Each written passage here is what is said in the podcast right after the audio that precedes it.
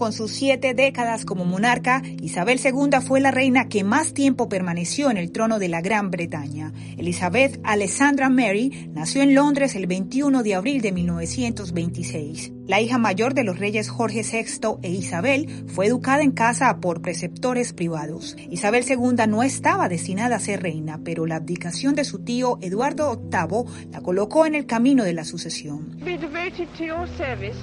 Su coronación en 1953 fue la primera en ser televisada. En 1947 contrajo matrimonio con el príncipe Felipe de Grecia y Dinamarca, con quien tuvo cuatro hijos, Carlos, Ana, Andrés y Eduardo.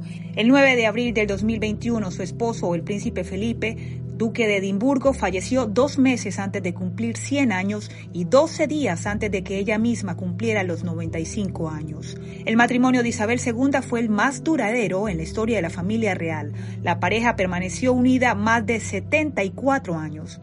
Un monarca británico es soberano de 16 estados independientes, 10 de ellos están en América, incluyendo a Canadá.